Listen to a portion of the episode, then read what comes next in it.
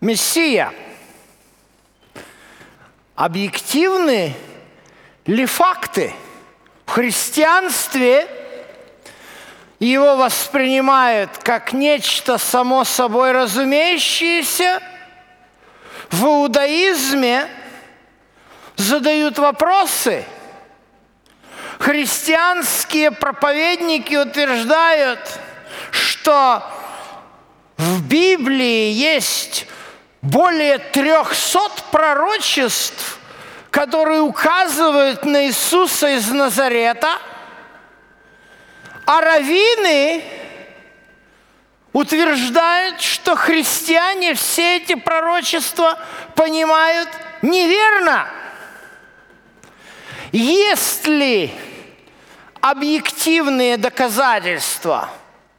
Можно ли полной уверенностью на основании священных писаний, общих как для христианства, так и для иудаизма, а именно на основании Торы, на основании пророков и писаний вывести и найти объективные доказательства того, кто же есть Мессия, и пришел ли он, или, может быть, еще его предстоит ожидать. Об этом наши с вами лекции. И сегодня первая часть. Мессия, кто же он такой и зачем нужен Мессия? Как-то в беседе с одним раввином я услышал такую фразу, которая была, в общем-то, лично для меня, честно говоря, неожиданностью. А почему вы вообще говорите о Мессии? Зачем нам нужен Мессия? Бог нас спасает, и все, никакого Мессии не нужно, ничего не нужно – для меня, как э, человека, который в свое время учился в Ешиве Хабад, весьма странным.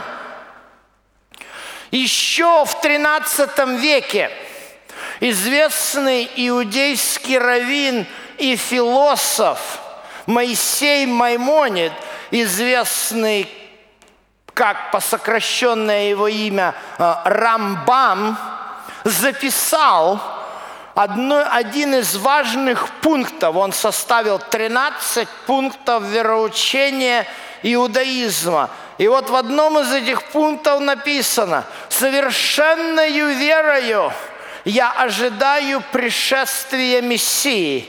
И даже если он задерживается – я все равно буду ожидать его каждым приближающимся днем. Как можно задавать вопрос, а зачем нам Мессия?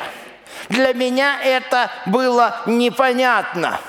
Но когда я услышал этот вопрос, я сразу не до конца даже смог э, понять, а какой лучше текст из Библии привести?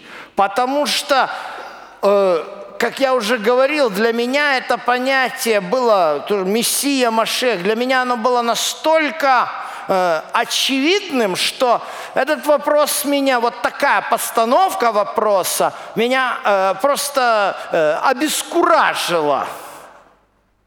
И поэтому, поразмыслив, я предлагаю сегодня э, нам разобрать очень интересный текст. Записан он в книге пророка Исаи, 61 глава. Это текст, который в принципе дает нам определение вообще функции Мессии. Первый стих, 61 глава. «Дух Господа Бога на мне, ибо Господь помазал меня благовествовать нищим, послал меня исцелять сокрушенных сердцем, проповедовать пленным освобождение и узникам открытые темницы, проповедовать лето Господне благоприятное и день мщения Бога нашего, утешить всех сетующих – возвестить сетующим на Сионе, что им вместо пепла дастся украшение, вместо плача елей радости, вместо унут их сильными правдою, насаждением Господа во славу Его. Вот в этом тексте, вот этот текст, он является ключевым текстом а, третьей части книги пророка Исаи. Э, эта часть, ее многие богословы называют книгой помазанного победителя. Почему? Причем здесь помазанный? А вот причем. Господь помазал меня. С одной стороны, может показаться, что речь идет об Исаии. Но здесь не совсем так. Исаия вроде бы пишет это в первом лице, но мы видим здесь, что очень многие вещи Исаия как пророк не проповедовал – частности, он не проповедовал о юбилейном годе, который здесь в синодальной русской Библии называется «летом Господним благоприятным». Вы знаете, что юбилейный год происходит раз в 50 лет, и в этот год прощаются все долги, все, все освобождение рабов. Это э, великая радость. Естественно, здесь кто-то больший, нежели пророк Исаия. Здесь кто-то больший, от имени которого говорит пророк Исаия. Этот кто-то больший говорит о том, что его помазал Господь. Ключевое слово «помазал». На иврите «помазать» – это глагол «машах». Отсюда еврейское слово «машиах» – связи с тем, что в греческом языке греки не умеют произносить звук «ше», они произносят это же самое еврейское слово как «мессия». Именно таким образом оно приходит э, в русский э, и другие языки. Мессия, Машиах на еврейском на переводится помазанный или по чешском языке слово помазывать, глагол помазывать звучит как Христоо. Отсюда существительное «Христос». То есть, вы понимаете, слова Иисус Христос – это не имя и не фамилия. Слово «Христос» переводит еврейское, греческое, это греческое слово «Христос» переводит еврейское слово «Машиах», а правильно на русском языке это будет помазанный или помазанник. Кто помазанный?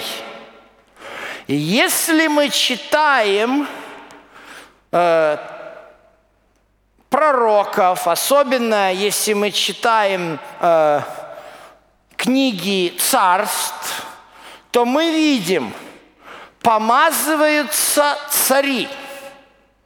То есть всегда э, интронизация царя происходит через помазание. Если же мы читаем Тору, например, книга Левит, четвертая глава, то мы видим, что помазываются священники. В частности, э, книга Левит, 4 глава, там написаны такие слова. Если священник помазанный согрешит и так далее, употребляется на иврите слова «коген Машиах». На еврейском языке, на греческом языке слово «помазанный» будет в септуагинте звучать как «Христос». Часто именно этот аргумент используется, когда пытаются доказывать, что Мессия – это не уникальная личность. Как же? Говорил мне один раввин, когда узнал о том, что я верю в Иисуса, настолько было Мессией. Каждый наш царь – это Мессия. В любом поколении есть Мессия. Действительно, Э, в движении Хабад, которое популярно э, здесь, в Украине и в других э, странах, был такой человек, он был очень популярен, он был лидером, его, он был Ребе, звали его Менахем Мендель Шнирста 1994 года, умер, то, в принципе, движение Хабад так и не избрало себе нового Рэба по сей день. Но о последнем Любавическом Рэбе у него такой очень серьезный титул. Э, если вы попадете когда-нибудь в Бруклин на улицу Истерн Парквей 777, там его дом – рядом огромная синагога, где у них ешива, и туда можно зайти, когда, э, где у них классы, висит огромный баннер.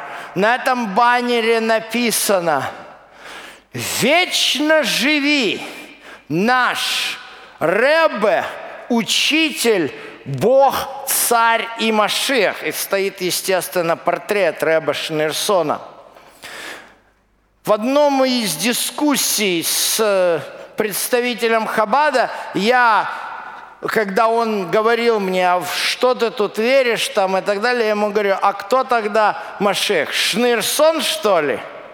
Он тогда мне сказал, в любом поколении есть Машех, потому что священники помазанные, значит, они Машехи, царь помазанный, значит, он Машех – что говорит Исаия 50, 61 глава? Обратите внимание. Дух Господа Бога на мне, ибо Он помазал меня. Есть существенное отличие от помазанника, который описан в 61 главе книги пророка Исаии – и э, э, от царей и э, первосвященников, которые помазывались елеем.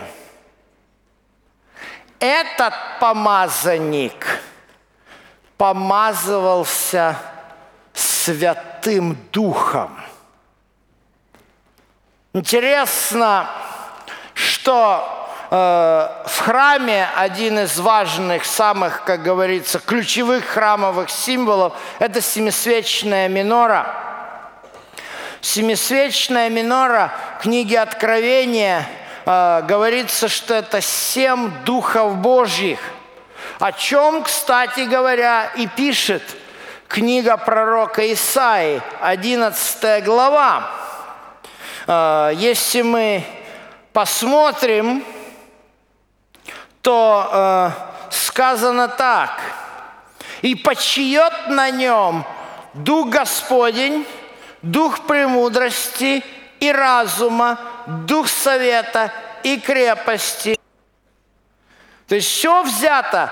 Если мы хотим, друзья мои, что-то узнать о Мессии, нам надо читать книгу пророка Исаи, и мы с вами э, на этом семинаре будем много читать из книги пророка Исаи. То есть, да, первосвященники помазывались елеем, да, цари помазывались елеем, но тот, от имени кого Исаия говорит 61 главе своей книги, является помазанным самим Святым Духом. И это есть уникальная личность, единственная и неповторимая, которой дано было объявить лето Господне благоприятное и день мщения Бога, утешить всех сетующих и дать всем сетующим вместо пепла украшения и вместо плача елей радости. Это уникальная личность, это Мессия. Если бы я говорил здесь по-английски, я бы просто употребил определенный артикль. К сожалению, в русском языке определенных артиклей нет.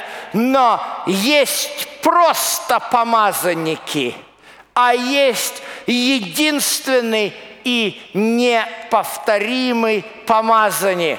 Интересно – что именно этот стих читал в синагоге своего родного города Назарета Иисус, когда его пригласили к чтению книги пророка.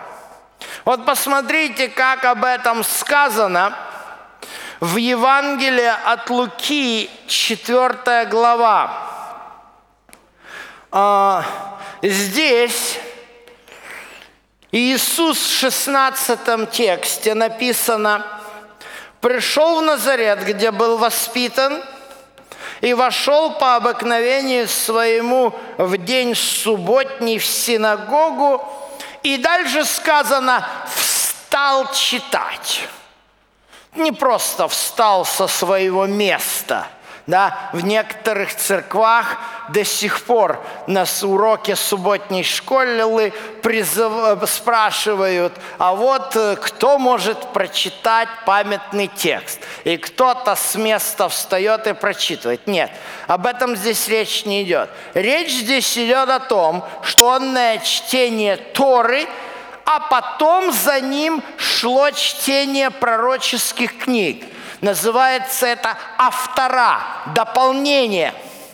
А, согласно книге Ездры, а, книге Ниемии, 8 глава, а, чита Ездра был на возвышенном месте – то есть фактически была такая большая кафедра, естественно, не такая, потому что на ней должен был уместиться весь э, свиток в нормальном, ну не, не развернутый, но так, по-нормальному. То есть когда человека приглашали читать, то есть он как бы поднимался на возвышение, это было очень почетно – это, кстати, э, что-то говорит о положении Иисуса э, в обществе.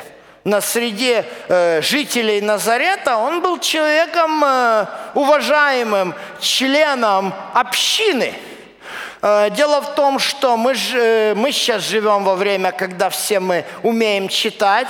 В то время читать могли единицы. То есть Иисус был одним из тех, которые могли читать и им доверяли, ему доверяли читать Священное Писание. Более того, если вы немножечко знаете, э, как порядок богослужения в синагоге проходит, то он таким образом происходит. Значит, читается история отрывок. Э, когда его читают историю отрывок, э, здесь вот с правой стороны Значит, такое есть, э, как стул, это и называется седалище Моисеева, и там находится равин, который дает толкование отрывка из недельной главы Торы. После чего приглашают читать э, пророков. Человек, который читает из авторы, из книги пророка, ему дается возможность сказать слово утешение. Нехемта это называется. Такая небольшая проповедь. И вот посмотрите. Иисус читает. Он непроизвольно читает. В синагогах всегда есть расписание чтения. То есть э, вот через две недели после завершения праздника Кущей э, будет э, начинаться читать первую недельная глава книги «Бытие» из Торы. Это с первого по шестой главы, первая недельная глава. И ему есть также параллельные из в случае это Исаия 40 глава. Так вот, фактически когда Иисус, у нас есть сегодня, сохранился старый галилейский трехлетний цикл чтения Торы и авторы, вот фактически Иисусу выпало читать вот этот отрывок 61 главы. То есть ему подали книгу пророка Исаи, он не просто раскрыл эту книгу там, где он хотел. Знаете, бывает, люди так по-суеверному относятся, закрыл глаза, молится, Господи, покажи, что ты мне хочешь сказать. Листает, листает, раз ткнул. Что ткнул? Смотрит, побей его камнями. Осторожней с такими вещами. Вот. Иисус ничего методом тыка не делал – Иисус открывает то, что положено, и начинает читать текст, который мы с вами прочитали. Дух Господень на мне. Он помазал меня благовествовать нищим.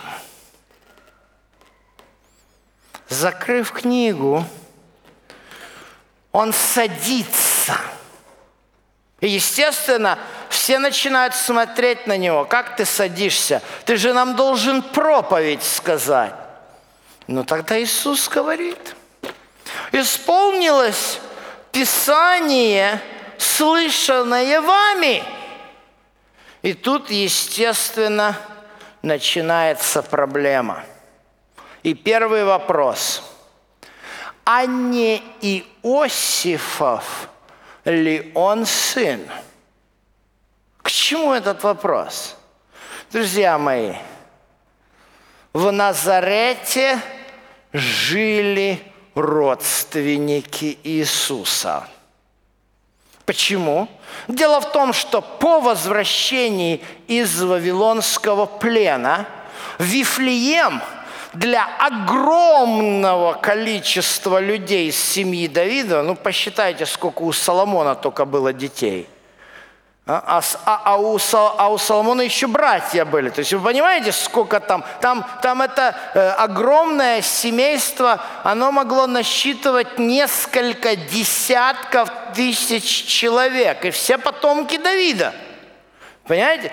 Там уже Вифлеема не хватало. И поэтому на какой-то этап, где-то третий век до нашей эры, говорят историки, э, потомки Давида основали селение Нацерет. Об этом названии мы будем говорить в последующих лекциях. И поэтому Иосиф и его, Давида, но они все были в этом городе. Друзья мои, вы понимаете, что в этом городе любой человек – мог, в принципе, встать и сказать, Дух Господа Бога на мне. Вопрос, признают ли родственники. Вы понимаете, мы часто не понимаем слова Иоанна, который говорит, пришел к своим, и свои не приняли. Мы относим это к еврейскому народу. А потом не понимаем, а как это свои не приняли, а три тысячи приняло крещение. Как это свои не приняли, вы понимаете? Но ситуация это конкретно относится к родственникам Иисуса, которые возмутились. Как это? Ты не самый знатный, ты не самый богатый. Какое ты имел право вылезти впереди, поперед всех нас? Вот в чем, оказывается, было возмущение. Кто ты такой? Сын плотника? Иосифа? Почему ты, а не я? Вот, оказывается, в чем, в чем суть вопроса. Однако же у Мессии была особая задача – и об этой особой задаче мы поговорим в, следующей, в следующем сегменте нашей программы.